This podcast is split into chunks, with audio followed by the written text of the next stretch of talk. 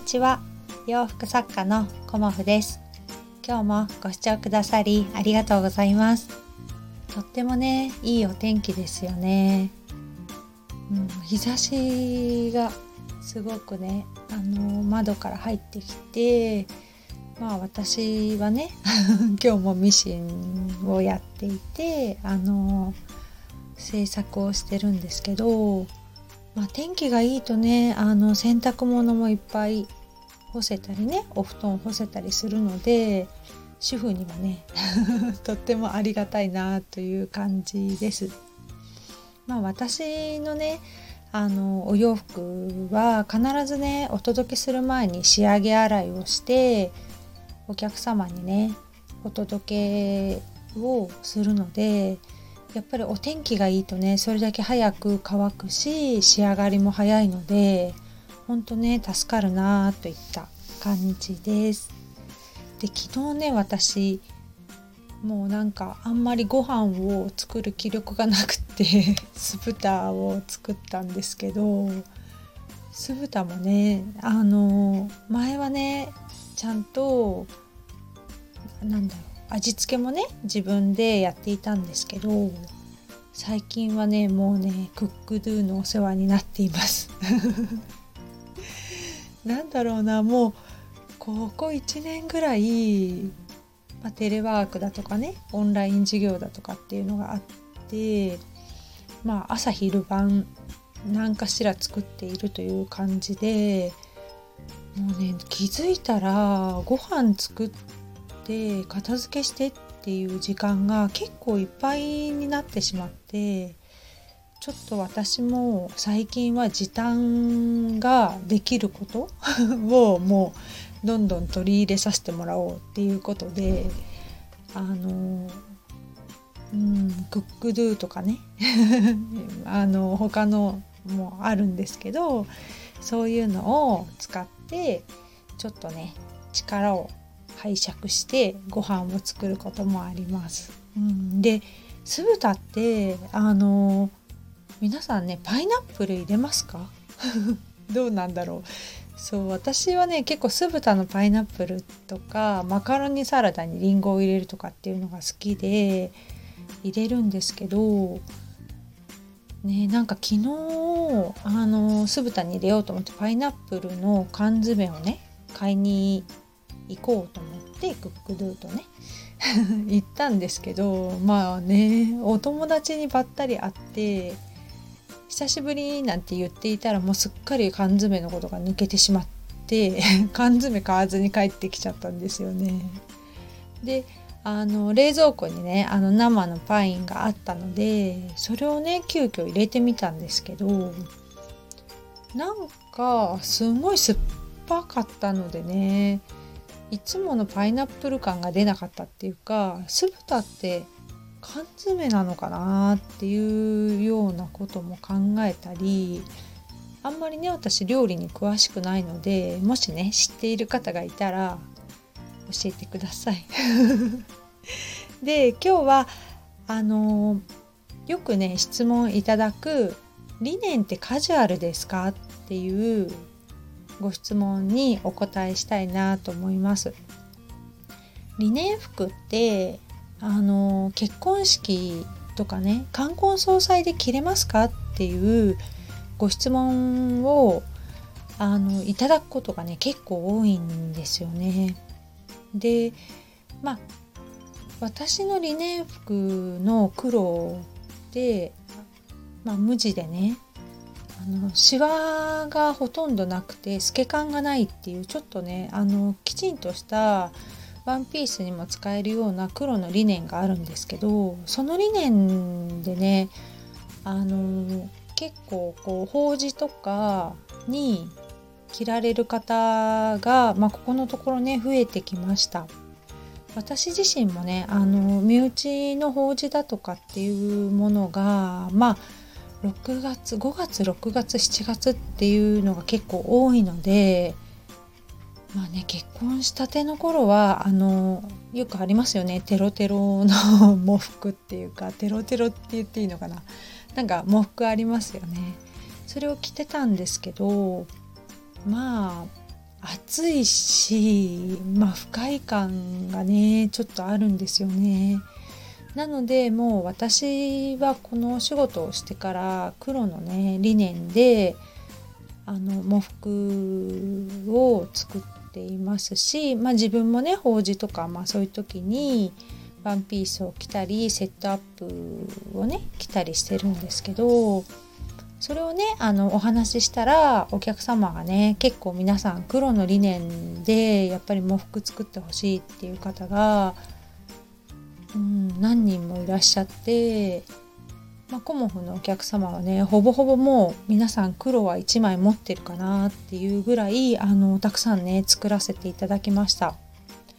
であのー、まあ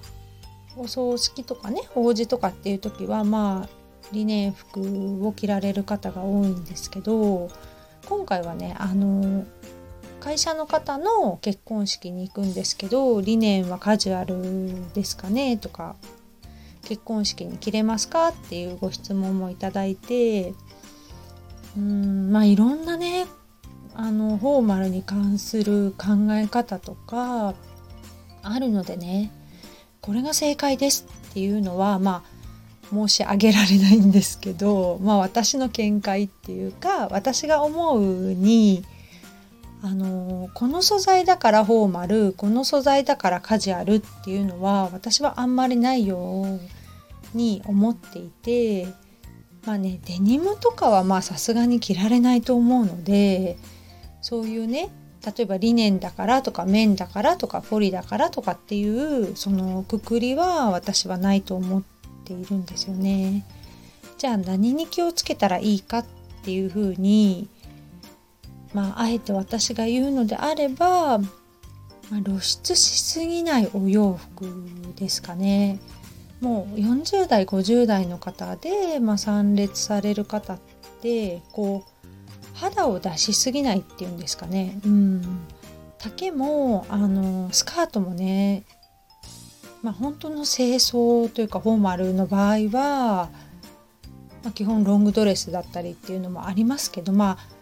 会社の方のね参列っていうかご結婚式に出られる時って、まあ、セミフォーマルぐらいの位置づけなのかなっていうふうに思うのでそれでもねやっぱりうん私だったら膝下ぐらいのスカート丈にするかなっていうふうに思います。あとはもう肩をね 出さない。うん。まあ長袖今ね房とか暖房とかちゃんとしてるのでまあ長袖だったら無難ですけど、まあ、ジャケットを羽織ってもいいですし、まあ、それはね季節によってっていう感じですよね。でやっぱり結婚式って昼間が多いと思うのであんまりねじゃらじゃらアクセサリーをつけないっていうのも私は気をつけてるポイントかなっていうふうに思います。あとね、まあ、露出にすごくあの関係するんですけど胸元がね開きすぎてるお洋服っていうのも私は結構避けたりします。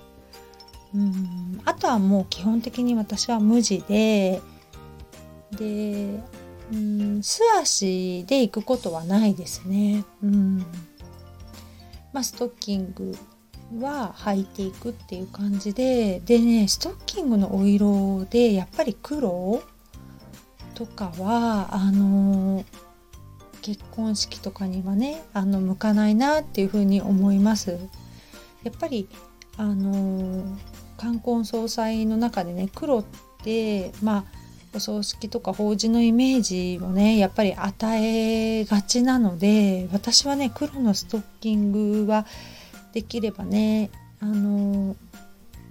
履かない方がいいんじゃないかなと思います結婚式の場合はね。であとはまあ、うん、個人的にはあのシンプルなアクセサリーでっていう風にあにまとめてっていう風には思ってます。またねご親族様とかだと違ってくると思うのであくまでもね今回はご友人としてっていう感じのあのアドバイスなんですけどあとねパンツでも全然いいと思うんですけどまあ、どちらかというとパンツよりスカートの方がいいかなっていう印象ですね。でお靴は、